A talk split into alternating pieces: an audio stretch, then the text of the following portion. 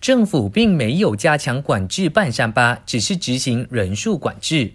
国防部高级部长纳杜斯里伊斯麦沙比利澄清，军警人员在半山巴封锁多条路段，并不是加强管制，而是进行人数管制，对每一名居民进行新冠肺炎病毒的检测。Kita buat saringan setiap individu yang ada di kawasan yang kita apa ni membuat kawalan secara pentadbiran tadi. Ini berbeza dengan PKPD yang kita buat total lockdown, tutup sepenuhnya dan mereka tak boleh keluar masuk dan barang makanan pun akan dihantar oleh pihak 另外，伊斯麦沙比利指出，俄曼施拉央巴鲁的加强行动管制令已经在今天届满。卫生部的数据显示，截至昨天中午十二点，森美兰芙蓉的活跃病例从四十一宗减少到三十七宗，从红转黄，让全国的疫情红区剩下七个。目前黄区有七十一个，绿区则有一百二十三个。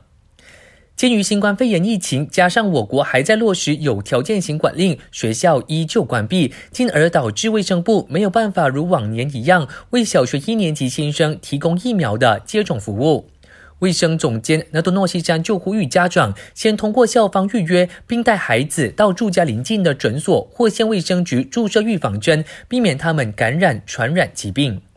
我是嘉俊，感谢收听。